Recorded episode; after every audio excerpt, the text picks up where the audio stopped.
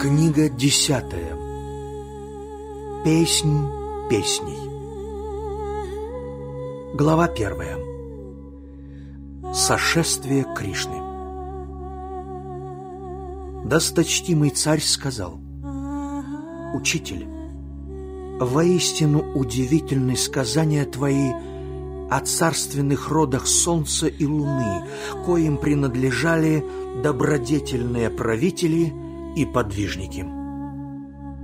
Ты говорил, что Всевышний и его первая ипостась воплотились в семействе древнего царя Яду. Расскажи об их сошествии на землю и о том, что побудило их явиться среди людей. Каков был земной путь Кришны, кто были его родичи, друзья и враги, Сколько времени провел Кришна, душа Вселенной, среди людей, и как покинул он землю. Внемля благим сказанием о Всевышнем, человек исцеляется от пороков и страстей, что терзают испокон веков его душу. Воистину, лишь убийца собственной души – будет сторониться святого слова о чудесных забавах Кришны. Найдя убежище в ковчеге лотосных стоп Кришны, мой дед Арджуна и его братья избежали гибели в бушующем океане бранного поля Куру среди исполинских хищников – коими предстали пред ними великие воеводы Пхишма и Дрона. Милостью Кришны мои деды перешагнули бескрайнее море, словно то был след от телячьего копытца. А когда мне, последнему потомку Куру и Панду, грозило испепеление в утробе матушки, Кришна — предстал предо мною и своим огненным колесом погасил смертельное пламя Ашватхамы. В облике всепоглощающего времени Кришна, сущий вне и внутри всех тварей, даровал освобождение всем ратникам обоих воинств, отобрав жизнь у одних и сохранив ее другим о Учитель! Расскажи мне о первой ипостаси Всевышнего, Господе Санкаршине, что явился в зримый мир в облике старшего брата Кришны Баларамы. Как случилось, что зачатый в чреве Деваки он родился из чрева Рахини – Почему отец Кришны, Васудева, не оставил у себя свое дитя, но отнес его во Враджу, предводителю местных пастухов Нанди? И кто из царственных родичей Кришны сопровождал его в детские годы? Как протекало отрочество Кришны во Врадже и когда он вернулся к своим родителям в Мадхуру? за что он убил своего дядю Камсу, повелителя Мадхуры. Разве убийство старшего родича не осуждается писаниями как безусловное зло? Как нетленный Господь воплотился в облике человека, царевича родов, Вришни и Яду? Сколько лет длилось его земное бытие – сколько у него было жен и где располагалось его государство. О мудрый учитель! На земле нет человека, кто знал бы о жизни Кришны более тебя. И я с верою внемлю каждому твоему слову и умоляю рассказать мне, о чем я просил тебя и даже сверх того. Хоть и дал я обет не вкушать пищи и не пить влаги до самой смерти, но я не в силах оторваться от живой благодатной воды сказаний о Кришне, что струится из твоих лотосных уст. Внимая тебе, Я переживу жажду и голод, сколь долго они не терзали бы мое бренное тело.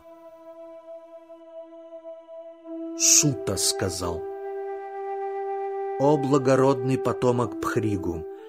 Блаженный сын Вьясы поблагодарил государя за его вопросы и продолжил свой рассказ.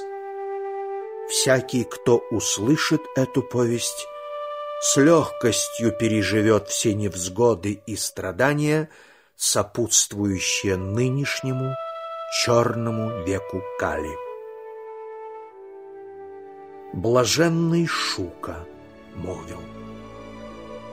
«О царь царей! Твое тяготение к слову о предвечном и вездесущем верно проистекает из прошлых существований. Воистину, внимать о вечном — единственно достойное занятие для смертного. Струясь с пальца ноги Вседержителя, матушка Ганга очищает от пороков все три яруса Вселенной. Так и слово о Господе Боге очищает от скверны сердце говорящего, вопрошающего и внемлющего. Некогда наша кормилица, земля, изнывавшая под бременем неисчислимых тщеславных властителей, их вельмож и полчищ, истощавших ее недра, взмолилась о заступничестве Создателю Брахме. Со слезами на глазах корова-земля предстала пред родителем Вселенной и поведала ему о своем несчастье. Выслушав матушку, Брахма вместе с нею, всеблагим Шивою и главными богами отправился на берег Молочного моря, где возлежит в блаженстве на своем ложе Ананте Господь Вседержитель Вишну. Досточтимые пришлицы поклонились хранителю жизни, единосущему владыке, и вознесли ему смиренную молитву, прославляющую Господа первым и предвечным обладателем. Как и в первый день творения, перворожденный Брахма услышал в сердце своем голос нерожденного – и молвил богам следующее. «О всемогущие управители мира! Вседержитель велит мне передать вам его наказ. Господу давно ведомо о бедствиях кормилицы, и дабы избавить ее от мучений, он велит всем вам родиться на земле в семействе Ядавов, потомков славного царя Яду, и сопровождать его все его земное существование. Сам всемогущий тоже не зайдет в зримый мир сыном Васудевы, владетельного царя из рода Ядавов. А прекрасные ваши жены — должны будут воплотиться земными женщинами, дабы окружать всюду Господа и всячески ублажать Его. Первая ипостась Всевышнего, тысячеглавый, бесконечный и самосущий Ананта явится на землю старшим братом Кришны и нарекут его Баладевою. Он будет сопровождать своего повелителя во всех его земных забавах. Верховная сила Господа, его выражающая природа, тоже явится на землю в человеческом обличии, дабы, служа своему повелителю, очаровывать обитателей Вселенной. Блаженный Шука сказал – озвучив бессмертным волю высшего повелителя и, утешив матушку землю, владыка-владык удалился в свою обитель на вершину вселенского лотоса.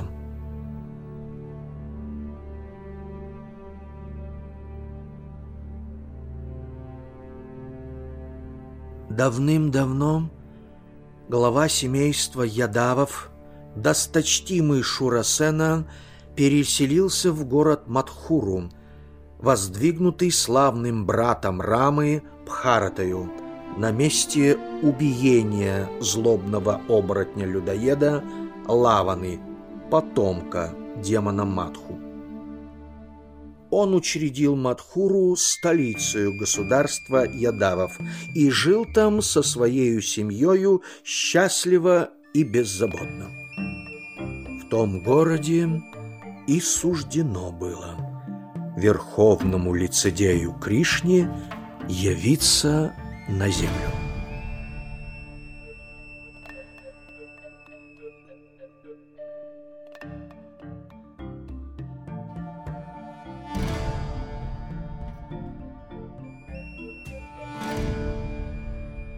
Много лет спустя дальний потомок Шурасены Васудева женился на дочери царя Деваки по имени Деваки. Отыграв свадьбу, Васудева попрощался с тестем, и молодые отправились в Мадхуру, родовое имение мужа.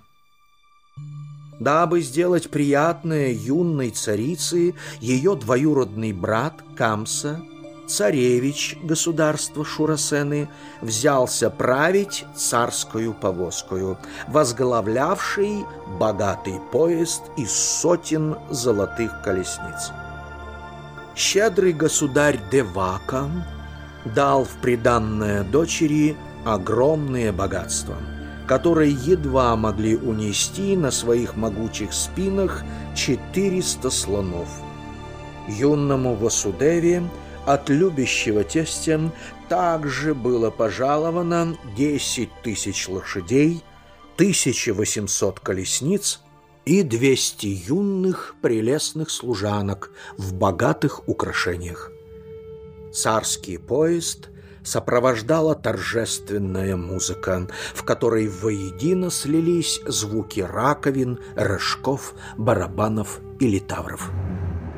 Едва поезд миновал городские ворота, как с небес раздался неведомый голос. «О, злонравный Камса! Сам того не зная, ты ведешь колесницу женщины, чей восьмой ребенок станет твоим убийцею». В действительности Камса этот был сущим проклятием рода Бходжи. С юных лет он отличался жестокостью, жадностью и властолюбием. Услышав грозное пророчество, царевич тотчас схватил за волосы собственную сестру и вознамерился отсечь ей голову, дабы опровергнуть неведомого прорицателя. Будущий отец Кришны, великодушный Васудева, попытался образумить разъяренного Шурина. «Милый мой брат», — молвил он, — «тебя по праву считают бриллиантом в роду Пходжи, тебя славят за твои добродетели доблестные воины и речистые сказители. Разве может такой благородный витязь, как ты, убить беззащитную женщину?» К тому же собственную сестру, еще не успевшую снять с груди своей свадебный венок. Если жаждешь ее смерти, тебе не о чем беспокоиться. Рожденному смерть уготована на роду для каждого из нас уже зажжен погребальный огонь. И неважно, когда он поглотит нашу плоть, нынче или через сотни лет. Стоит ли торопить смерть, без того несущуюся к нам быстрее самой быстрой стрелы? Время разделит наше тленное тело на пять стихий, которые вследствие наших деяний снова слепятся в плоть. Как шагающий – прежде утвердившись одной ногой, отрывает от земли другую, или гусеница, закрепившись на следующем листе, сползает с предыдущего, так душа сначала находит себе убежище в будущем теле и лишь затем покидает нынешнее. Отчего весть о своей смерти так всполошила тебя – ведь смерть неизбежна, и, по сути, есть смена ветхого платья на новое. Как человек – увлеченный впечатлением, переносится в иную действительность и забывает о нынешних телесных условиях, так душа, захваченная мыслями о будущем, готовит себе иное существование в ином телесном облике. Ко времени смерти нынешнего тела душа уже имеет в своем распоряжении тело следующее, слепленное из мыслей, дел, желаний и впечатлений.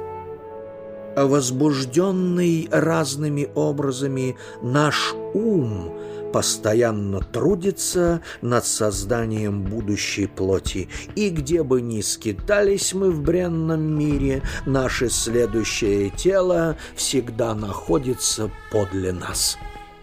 Как отраженная в возбужденной ветром воде луна меняет свои очертания – так живое существо, возбужденное мыслями, непрерывно меняет свой облик и представление о себе. Злыми делами мы мастим себе дорогу к будущим страданиям. Кто не чинит и не желает зла ближнему, тому не придется спасаться от врагов ни в нынешней, ни в будущей жизнях. Не губи Деваки, которая летами могла бы быть тебе дочерью. Уже ли она провинилась чем-либо пред тобою? Разве не любви и ласки она заслуживает от того, кому предана всем сердцем и на кого во всем и всегда уповает? Блаженный Шука продолжал рожденный от союза оборотня с супругой царя Уграсены, Камса унаследовал все пороки своего подлинного родителя, потому сердце его осталось глухо к благим советам и мольбам Шурина.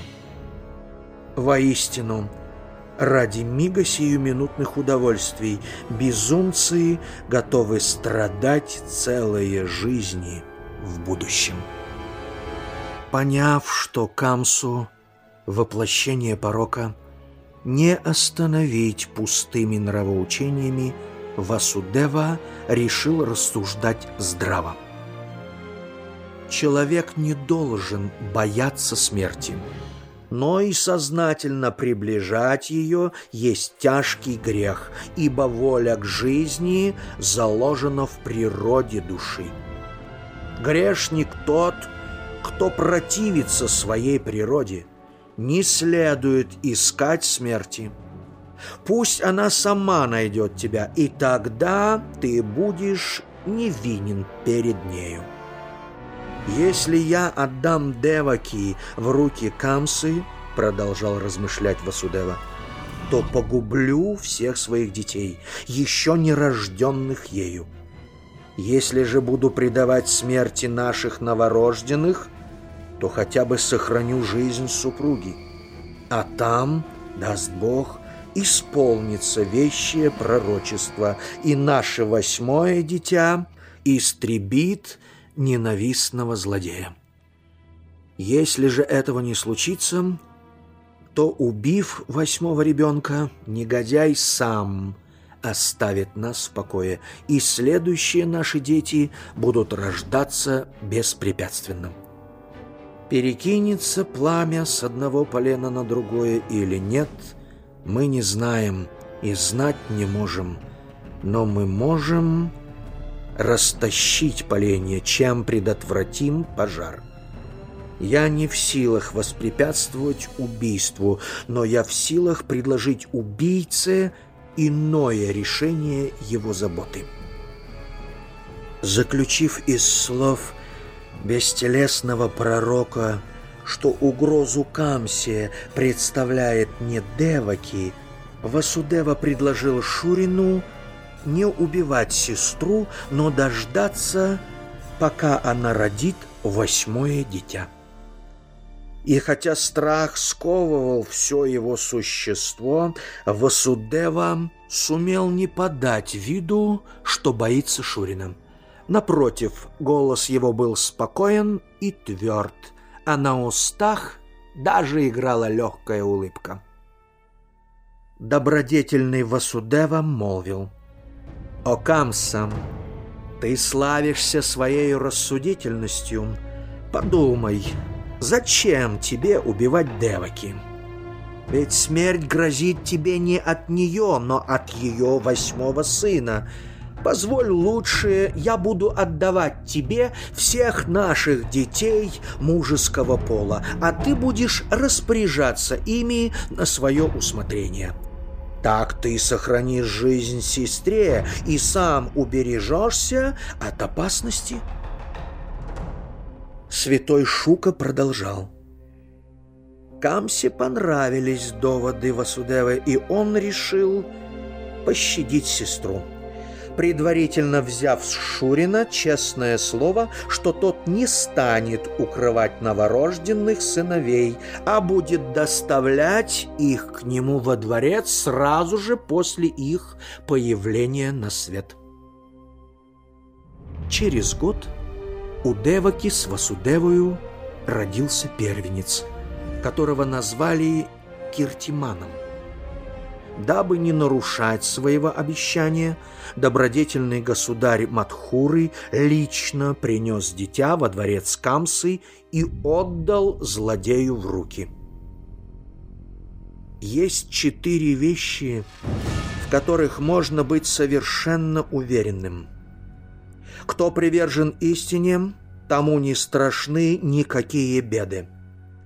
Кто предан Всевышнему, тот не зависит от милости смертных. Алчущий власти не остановится ни пред каким злодеянием. И, наконец, нет таких благ, от которых не отказалась бы душа, преданная Кришне. Убедившись, что Васудеве можно вполне доверять, Камса успокоился. Лицо его расплылось в улыбке. «Брат мой любезный», — молвил он, — «возьми свое дитя и спокойно ступай домой. Ведь и вправду гибель мне грозит от вашего восьмого ребенка. Хотя Васудева и был рад чудесному избавлению Киртимана, он знал, что нельзя доверять Самодуру, что недорого стоит слово человека, не владеющего своими чувствами. Между тем боги уже воплотились на земле. Все жители Враджи из племени Нанды, его друзья-пастухи и их жены, а также царственные семейства Вришни и Яду, их друзья, сановники и челядь, и даже свита Камсы – все они были небожителями, сошедшими в мир людей. Однажды во дворце государя Уграсены появился святой странник народа, и поведал царевичу Камсе о том, что недолго осталось земле сносить тяжкое бремя, что скоро его, Камсу, и всех его друзей постигнет печальная участь. Страх и смятение снова охватили сердце Камсы, порочного наследника древнего престола Шурасены. А что если не только восьмое, но любое дитя Деваки захочет изжить меня сосвету? Что если все дети семейства Яду явились в этот мир для того лишь, чтобы погубить меня?» не находил себе покоя царевич Шурасены. Не придумав иного способа сладить со своею тревогою, Камса велел своим слугам схватить Васудеву с Деваки и заточить их в темницу, сковав железными цепями.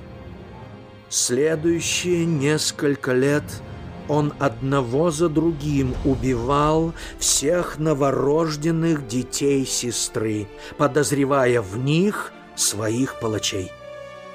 Воистину, властолюбец не остановится ни перед чем ради достижения своей цели, ради мига славы. Он, не задумываясь, отправит на смерть лучшего друга, брата, и отца с матерью.